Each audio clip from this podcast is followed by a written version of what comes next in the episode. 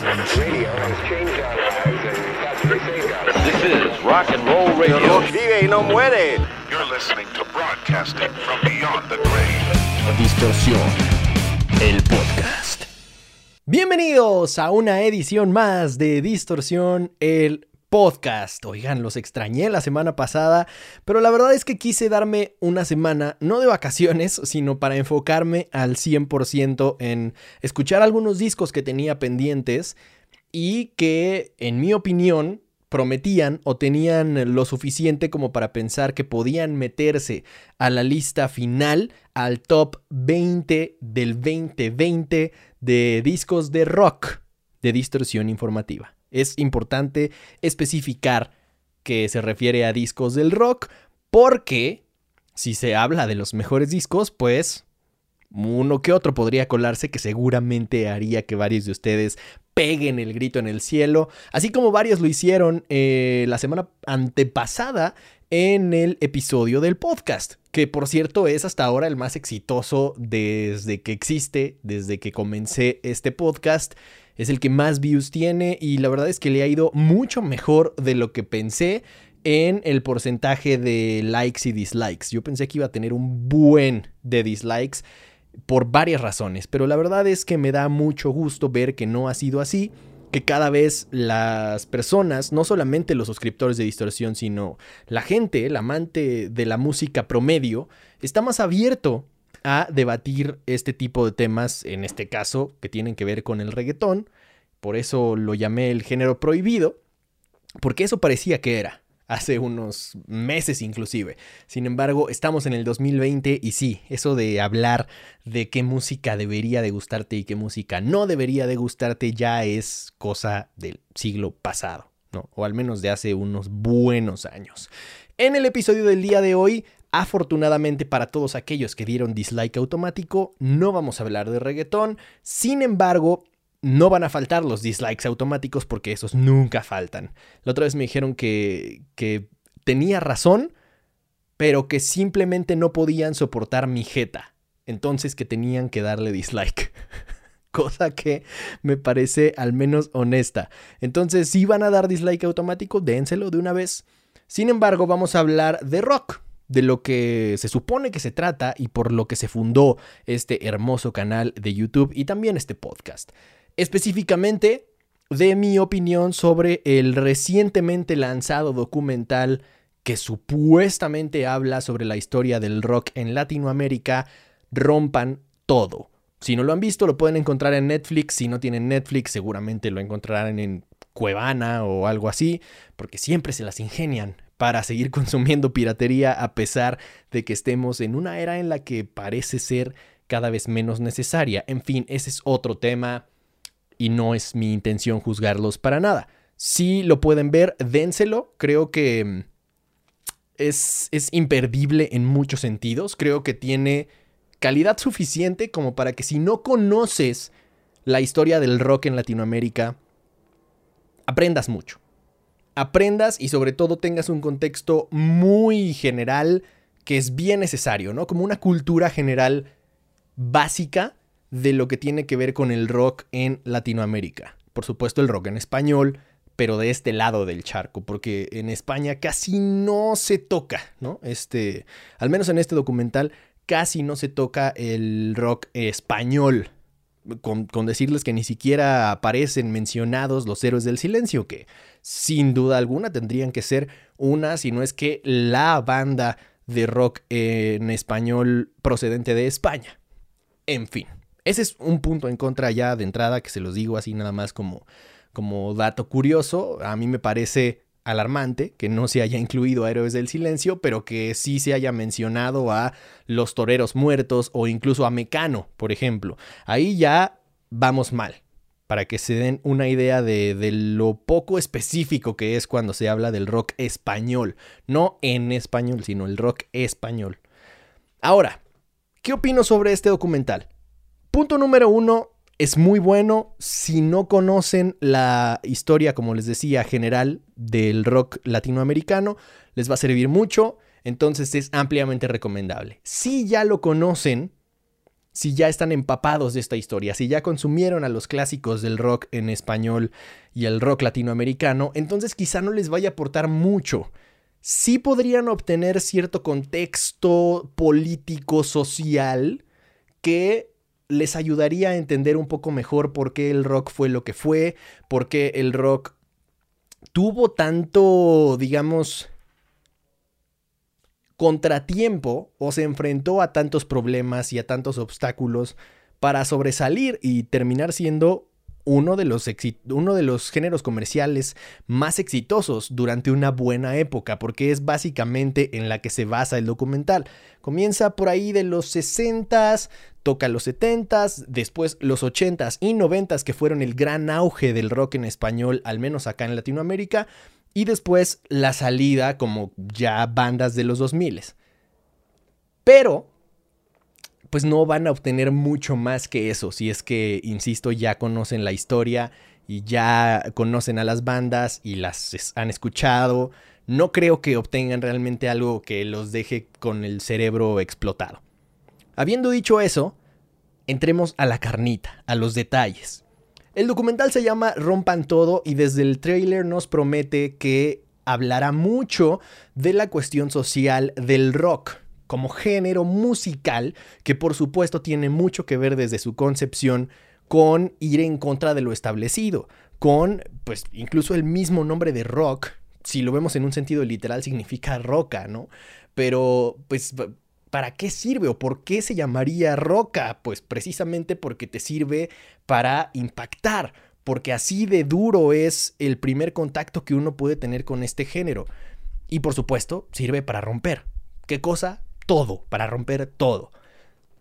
Estoy de acuerdo en eso, por supuesto, me parece que esa fue, digamos, la forma en la que fue concebida el género. Sin embargo, algo que, en mi opinión, deja claro el documental, al menos no es algo que yo hubiera pensado antes, ¿no? Si era algo a lo que le daba vueltas, porque siempre la gente pregunta, ¿qué le pasó al rock? ¿En qué momento el rock perdió el filo? Porque pareciera que las propuestas de rock de antes eran agresivas, no necesariamente en cuanto a sonido, sino en cuanto a la propuesta, el mensaje, la lírica, ¿no? Número dos, retador, eh, era políticamente incorrecto, estaba en contra del sistema, etcétera, etcétera. Siempre tenía mucho filo el rock, era incisivo, era punzocortante, incómodo, etcétera.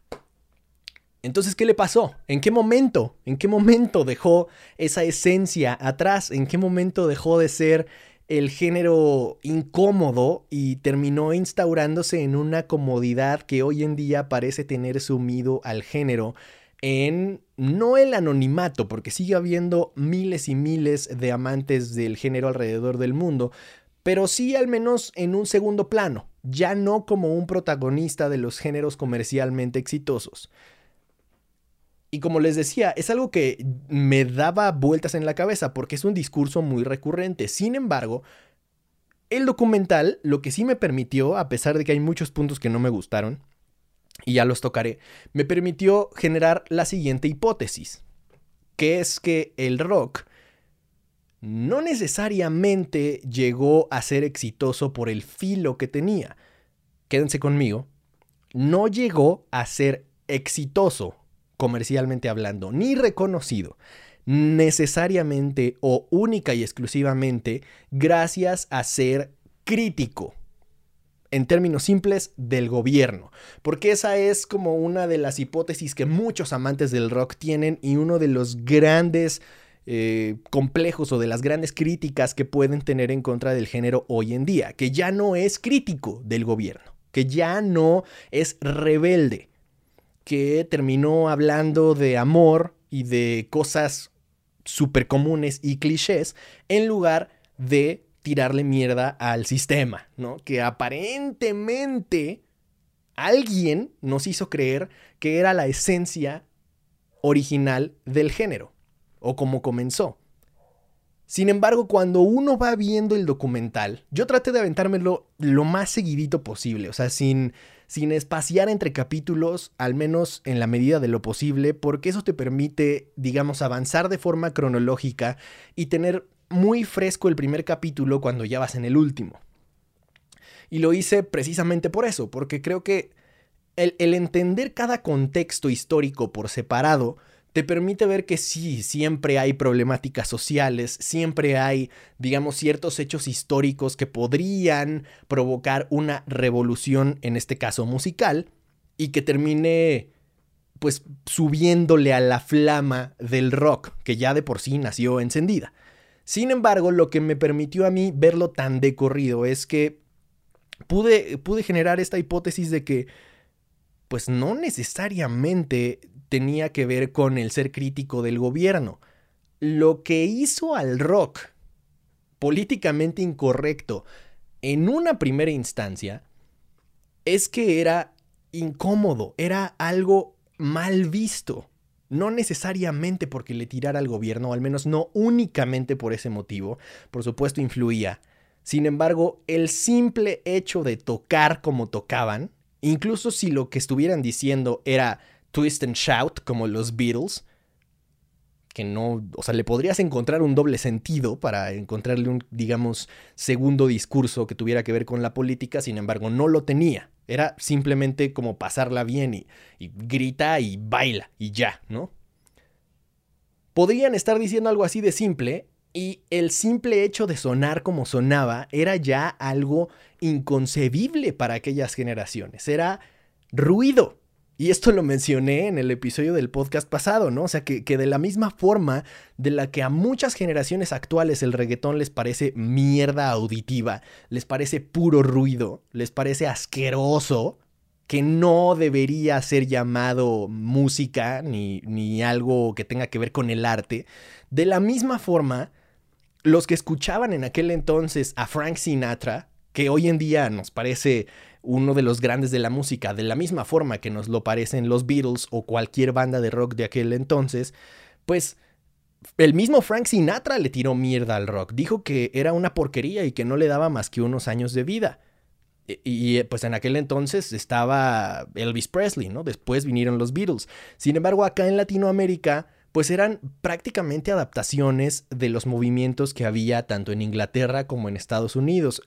Y cuando digo adaptaciones era literalmente, o sea, hacían covers de las canciones, nada más traduciendo la canción y adaptándola para que quedara en español.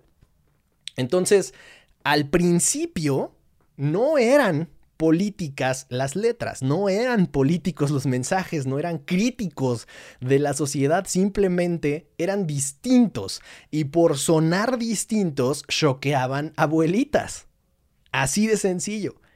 Entonces, mi hipótesis, la que vengo a plantearles en este episodio y que me gustaría discutir con ustedes, que ustedes me dejen saber su opinión, es que el rock no se hizo lo que hoy en día nosotros idealizamos como rock por el discurso necesariamente, sino por ser distinto. En su momento fue incluso prohibido. Antes de tener discursos políticos fue prohibido, era algo moralmente mal visto. Se veía como la perversión de, los jóvenes, la perversión de las nuevas generaciones. Era algo que iba en contra de una sociedad que, sobre todo acá en México, digo, supongo que toda Latinoamérica, pero acá en México seguimos arrastrando esa ideología y esa mentalidad de, de ser puritanos, ¿no? Y, moralinos, que es distinto a tener buena moral. Es moralino, es como dártelas de santo, ¿no? Ser mocho y, eh, obviamente tiene mucho que ver con la religión y México es un país sumamente católico hasta la fecha. Y esto yo no creo que nos haga bien para nada. O sea, creo que eh, termina escondiendo eh, una doble moral en, en sentirnos moralmente superiores por creer en algo que según nosotros nos hace mejores personas, cuando yo conozco muchos creyentes que son una mierda de personas y conozco muchos otros ateos que son de las mejores personas que conozco, y así ha sido desde siempre. Entonces en aquel entonces eran aún más mochos, aún más moralinos, ¿no? Y eso hacía que cualquier cosa que les sonara a que la juventud se estaba alborotando les pareciera una aberración por completo. Entonces, a pesar de que no tenía un discurso o un contenido político que fuera crítico, que fuera políticamente incorrecto. El género por sí solo era políticamente incorrecto porque estaba retando lo establecido, al menos sonoramente. Y así es que los Beatles se convirtieron en lo que fueron, así es que Elvis se convirtió en lo que hoy en día es todavía, y todas las primeras bandas de verdad estaban yendo contracorriente, o sea, en, el documental se puede ver súper claro, sobre todo en los primeros episodios, que realmente no estaban haciendo nada malo, ¿no? Y, y, esto es algo que quedó ejemplificado, por ejemplo, en el Festival de Avándaro, que fue el Woodstock mexicano, ¿no? Y en general latinoamericano, pero en México, por supuesto, porque aquí se llevó a cabo, fue todo un movimiento que, terminó marcando un antes y un después en la historia del género, ¿no? Porque a raíz de Avándaro, el rock fue censurado. Y fue el primero y el último gran concierto de rock que eh, aquella generación pudo disfrutar y pudo ofrecer, ¿no? En este caso, bandas como el Tree, que en aquel entonces, el Tree, que en aquel entonces eran el Tree Souls in My Mind. Por eso se me mezclaron los idiomas. Pero de ahí viene el nombre del Tree, para quienes no lo sabían. Y, y ahí se presentaron, entre muchos otros, ¿no? Pero a esa generación de verdad le tocó ser un parteaguas, de verdad les tocó machetear y abrir camino. Yo creo que todos los que vinieron después ya tenían un camino mucho más fácil de seguir. Incluso bandas que de verdad eran políticamente incorrectas como Molotov y que de verdad eran críticas al gobierno como, como su caso, creo que la tuvieron mucho más fácil que las bandas que en aquel entonces no tenían ningún lugar en donde tocar, no tenían ninguna oportunidad de que una disquera los firmara no existía tal cosa. Y no había ninguna posibilidad de que fueran bien vistos. Y sin embargo, el Tri hoy en día tiene más de 50 años de carrera. Así que si nos vamos a, a estos discursos estúpidos que se han generado aún más a raíz de este documental, de quién es rock y quién no lo es, quién merece llevar la etiqueta de ser llamada una banda de rock y quién no, pues entonces yo diría que los únicos que de verdad fueron rock eran los de aquella época, las primeras bandas a las que les tocó sonar de esa forma distorsionada que nadie entendía, que todos satanizaban incluso si no decían absolutamente nada. Que, que, tuviera que ver como con la política o con ser políticamente incorrecto. Nada más por el simple sonido de la música eran satanizados. Entonces, pues es, ah, para que se den una idea de lo estúpido que es el discurso de, pensar qué cosa sí es rock y qué cosa no lo es. ¿Y por qué digo esto? Porque lean los comentarios en las publicaciones de Netflix, lean los comentarios en los posts que tienen que ver con el documental. Todo el mundo parece que no puede dejar pasar la oportunidad de que en el momento en el que ven el nombre rompan todo, automáticamente tienen que mencionar a Maná tienen que decir que Maná es una porquería, tienen que decir que Maná no es rock y tienen que decir que todo lo chido excepto Maná. Número uno. Vuelvo a repetir lo que he dicho muchas veces en este espacio y es que me parece de lo más estúpido tirar mierda a una propuesta o decir que tal o cual propuesta no merece ser llamada X cosa, ¿no? Sin importar si estás hablando del reggaetón diciendo que no merece ser llamado música o si estás hablando de Maná diciendo que no merece ser llamado rock. El mismo cantante de Maná aparece en el documental diciendo a mí no me importa si es llamado rock o no. A mí lo que me importa es hacer lo que me sale de los huevos, cantar lo que me sale del corazón y hacerlo de la mejor manera posible. Si les gusta su música o no les gusta su música es otro tema pero de que Maná es una de las más grandes bandas que México ha dado, si no es que la más grande a nivel de éxito comercial y reconocimiento, que no les quede la, man- la menor duda, ¿eh? O sea, ellos llenan en donde se paren y siguen siendo una banda súper relevante a pesar de no haber publicado nueva música desde hace mucho, mucho tiempo. Y son gigantes al nivel de que llenan el Staples Center en Estados Unidos o de que llenan la arena que me digas en España, por ejemplo, e incluso aquí en México. Porque muchas eh, personas argumentarían que solo los quieren fuera de México, pero que en México los odiamos. Y la realidad es que no.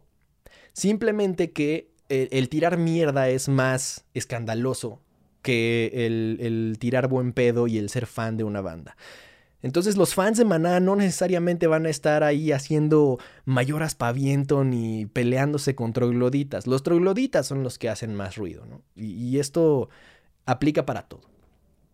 Entonces, número uno, me parece una estupidez perder tiempo en, en tirar mierda en lugar de disfrutar lo que a ti sí te gusta y lo que sí te parece bueno. Si no te gusta Maná, está perfecto. No tiene por qué gustarte a huevo, no tiene que gustarle a todos. De que si es rock o no es rock, ¿quién lo va a decidir, número uno? Y número dos, ¿importa? Yo no creo.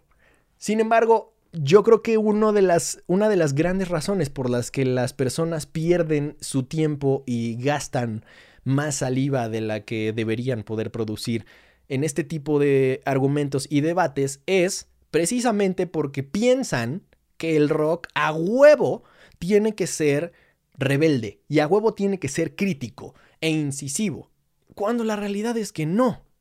A ver, ¿qué pasó después de los 60s y 70s cuando el rock fue realmente prohibido, realmente satanizado y realmente tenías que ir a un lugar a escondidas a intentar escuchar rock? Porque el mismo Alex Lora y Javier Batis y todos los que aparecen de aquella época dicen, literalmente nosotros a veces llegábamos al show, a la tocada, nada más para ver que ya no había tocada, porque ya había llegado la policía, ya había habido una redada y ya habían dejado el lugar pelón y por supuesto que ya no iba a haber concierto.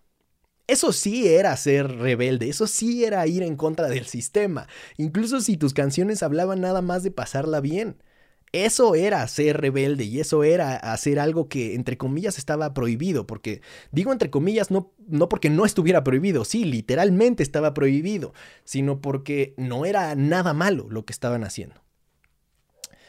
Después de ellos vino la aceptación comercial del rock. Por supuesto, hubo propuestas, como siempre las ha habido a lo largo de la historia, que son políticamente incorrectas, que terminan sufriendo cierta censura, como Molotov, de la misma forma que otras bandas que son críticas del gobierno lo han sufrido en otras partes del mundo. Sin embargo, en la época en la que Molotov salió, el rock ya era lo más comercial del mundo. Ya había lugares en donde podías tocar rock, ya había mucha facilidad, no digo que fuera más sencillo que hoy en día, pero sí había una probabilidad de que una disquera te firmara porque ya existía esa posibilidad. Ya existía la cercanía con otras propuestas de Latinoamérica como para que tú pudieras influenciarte de ellas. Antes de eso, era única y exclusivamente copiarle o intentar sonar como, como los grandes de, del género, ¿no? Que venían de Inglaterra y Estados Unidos, insisto. Entonces, dejando de lado o dejando fuera las propuestas de los 60s y 70s, sobre todo las de los 70s, que eran las primeras originales, después de eso, el rock fue comercial. Y parece que es una pelea como, como constante que nosotros los rockeros tenemos con nosotros mismos, ¿no? Que el rock siempre ha ido en contra de lo comercial, el rock siempre ha sido crítico y siempre ha sido rebelde. No, no siempre. De hecho, hubo una época en la que el rock era lo más comercial. Por supuesto, había pop y otro tipo de propuestas más comerciales, pero eso no le quitaba lo comercial al rock. De ahí salieron bandas, entre otros, como Maná, que podía cantar una canción como Rayando el Sol, que literalmente hablaba de amor y no tenía absolutamente nada de rebelde. Y, y, de ahí pretenden satanizar a la banda diciendo que eso no es rock, cuando la realidad es que había muchas otras bandas a las que sí les otorgan ese respeto que pretenden quitarle a Maná, pero que tenían básicamente el mismo tipo de letras, el mismo tipo de sonido y ya. No, o sea, como que la única diferencia era que Maná no les gusta y que las otras bandas sí. Pero, ¿qué tiene de rebelde el microbito? ¿Qué tiene de rebelde em, cuando seas grande de Miguel Mateos, no? Por supuesto, puedes pensar que tiene la misma rebeldía que otras propuestas que vinieron antes que ellos, ¿no? En cuanto a sonido. Claro, seguía siendo una propuesta distinta a lo que la mayoría de las personas solían consumir o solían tener en el, en el inconsciente colectivo como música comercial. Sin embargo, eso no le quitaba que el rock ya era comercial para aquel entonces, ¿no? O sea, llegó una época en la que fue el género más comercial, de ahí que hubo un movimiento apoyado por una serie de disqueras llamado rock en tu idioma. Esa fue la etiqueta mercadológica que le pusieron para vender a decenas y decenas de bandas de toda Latinoamérica. Entonces, creo que ayuda a que, a que se quite este estigma, aunque no te lo diga literalmente el documental. Si tú lees entre líneas, puedes darte cuenta de que realmente así fue de que cuando el rock fue lo más comercial, nadie estaba diciendo es que el rock tiene que ser este, algo que vaya en contra del sistema. No, hermano. O sea, el rock era parte del sistema, porque el sistema, la maquinaria, la máquina, estaba sacando bandas de rock al por mayor. A tal grado que hay bandas de rock que ya no pasaron la prueba del tiempo. Por supuesto, las mejores, las más originales, las más creativas o las más queridas fueron las que siguen siendo recordadas. Sin embargo, hay un buen de bandas que salieron y que nomás no, o que solo tuvieron éxito en aquel entonces. Y eso es una prueba de que el rock en aquel entonces sí era comercial, era lo más comercial, de hecho. Después dejó de serlo porque todo es cíclico. No quiere decir que se haya muerto, no quiere decir que ya no haya propuestas de rock, quiere decir que el rock ya no es lo comercial. Lo que me lleva a mi siguiente punto. Entonces, ¿perdió o no perdió el filo el rock? En mi opinión, no. No lo perdió. Siempre va a haber bandas como actualmente, por ejemplo, Fever 333, que aunque no es una banda en español, es una banda que ejemplifica muy bien esto de tener filo. Es pesada en cuanto a sonido. Por supuesto estoy hablando de rock, no vayan a salirme con mamadas de que no es metal, porque no estoy hablando de metal. Es una banda de hard rock. Y también es pesada, es crítica e incisiva en cuanto a su lírica y su mensaje. Es súper contestataria de temas sociales, del gobierno, etc. Y es muy actual. ¿no? Entonces eso prueba que siempre va a haber bandas que se atrevan a ir en contra de este tipo de, de mensajes, ¿no? O al menos levantar la voz sobre lo que creen, sobre lo que quieren cambiar y lo que creen que está mal. Pero eso no es un requisito, al menos indispensable, para ser una banda de rock. Puede ser rock comercial, a pesar de que el rock no sea lo más comercial, puede ser rock super light, ameno, que no tenga mayores pretensiones que cantar sobre algo que podría hacer sentirse identificado a cualquier individuo de la faz de la tierra. Y sí, tener influencias rock o sonar como tu adaptación del género. Entonces, por eso creo que no perdió el filo, más bien creo que nosotros le otorgamos esa potestad o esa característica al género en algún momento de la historia, como si siempre hubieran sido características indispensables del género. La realidad es que lo único que hizo que desde su nacimiento el rock fuera incómodo era el sonido, era que era distinto. Y de la misma forma, todos los que crecimos escuchando rock, en el momento en el que llegamos a cierta edad, entonces lo que no suena a lo que nosotros recordamos como chido, nos parece desagradable. Nos parece una mierda, nos parece que está mal, nos parece la degeneración de la sociedad y de las nuevas generaciones. Ya saben ustedes a qué tipo de géneros le ponen esas etiquetas hoy en día, no lo voy a mencionar, ustedes saquen sus propias conclusiones. Sin embargo, a lo que me refiero con este comentario es que eso no quiere decir que todos estos géneros a los que, a los que hoy en día se critican tengan el filo que el rock ya perdió. No, no necesariamente. Sí hay propuestas hip hop que son críticas, que son densas, incisivas, pero no es una característica que deba tener de forma indispensable o infaltante y que en el momento en el que no la tenga ya no es hip hop o ya no es trap o ya no es tal. No, quiere decir que hay algunas propuestas que son así. Sin embargo, lo que los hace ser incómodos, lo que los hace ser políticamente incorrectos es que es algo distinto a lo que la mayoría estaba acostumbrado. Suena o dicen ciertas cosas que incomodan de la misma forma que lo hizo el rock cuando nació. No quiere decir que el rock ya no sea lo que era, haya perdido el filo y que ahora los nuevos rockeros sean los que incomodan y los que parecen eh, inmorales o los que parecen eh, ser dignos de asustar abuelitas. No. Quiere decir que todo es cíclico. Que nosotros crecimos escuchando este tipo de música, nosotros crecimos escuchando rock, porque era lo comercial.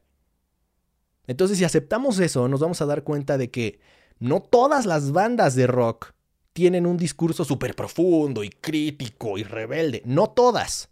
Las hay, pero no todas lo tienen.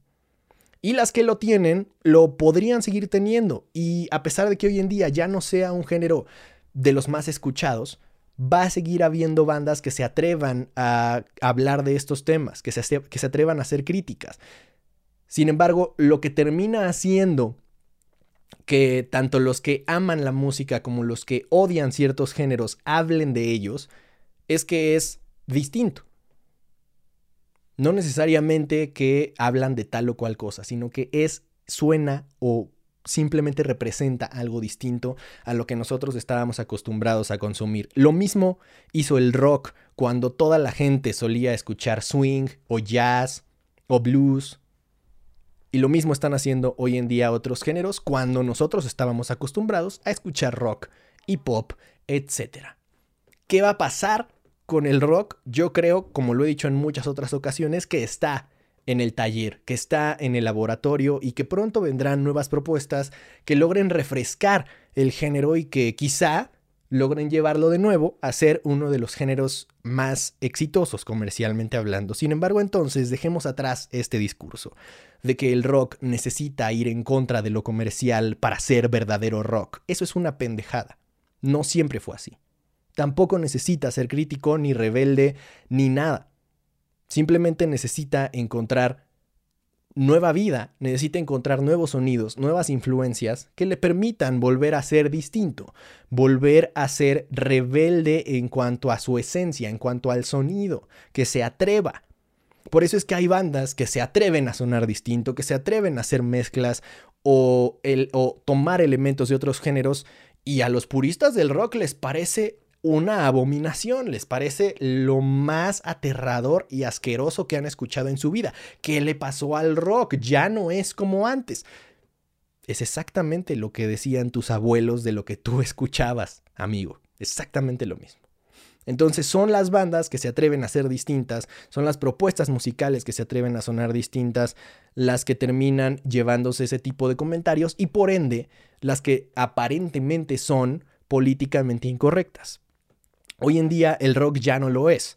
Hace décadas que el rock fue aceptado por la sociedad, hace décadas que el rock fue, eh, digamos, incluso comercialmente adoptado por la industria de la música. Hoy en día ya no es lo que más deja, porque lo que más termina eh, asustando a las abuelitas y a los tíos, a los tíos rockeros sobre todo, son otro tipo de géneros. ¿Qué va a pasar con el rock? Seguramente va a seguir siendo un género comercial, seguramente va a haber aún propuestas que se atrevan a tener este tipo de discursos eh, contestatarios, pero no, no es una cualidad o una característica que tenga por default el rock. Esa es mi, teoría. Ya sé que hablo demasiado, varios de ustedes me lo han dicho, pero los que disfrutan de Distorsión el podcast desde que nació este concepto, saben que así es. Me gusta divagar, me gusta meterme a mis pensamientos y decirles todo lo que llevo dentro. Espero que este episodio les haya gustado. Déjenme saber su opinión al respecto de mi hipótesis, la hipótesis que tengo a raíz de ver Rompan Todo, que En resumen, a mí me parece que debió de haberse llamado el impacto que Gustavo Santaolalla tuvo en el rock en español en lugar de pretender ser un documental que hablaba de la historia del rock latinoamericano, porque lo primero lo cumple muy bien, lo segundo queda mucho a deber, porque termina siendo una visión sesgada de lo que Gustavo y sus amigos hicieron como productores y como músicos, en lugar de ser una visión objetiva de todas las propuestas que de verdad influyeron. Por supuesto, está, digamos, esbozado muy bien de forma general, pero no entran a detalles. Hay varias bandas que son importantísimas que se quedan fuera, como el ejemplo que les mencionaba al principio de Héroes del Silencio, y terminan priorizando propuestas que de alguna u otra forma tuvieron que ver con el señor Santa Olaya, que por supuesto que es uno de los grandes de la música en toda la historia, al menos en cuanto a Latinoamérica se refiere. Pero en general, creo que con lo que más me quedo es con, con lo que les quería comentar, con mi hipótesis, con, con lo que me hizo pensar el documental y esperar sus comentarios al respecto, esperar sus opiniones, debatirlo y comentarlo en los comentarios de YouTube y en mis redes sociales, arroba soy Alexis Castro. Les recuerdo que así me llamo, soy Alexis Castro y nos escuchamos el jueves para cerrar el año con una edición navideña y de fin de año de Distorsión, mi programa de radio en ruidoblanco.fm. Y nos vemos a lo largo de la semana con más de Distorsión, incluyendo el top 20 del 2020 en cuanto a discos rock se refiere. Que el rock los acompañe.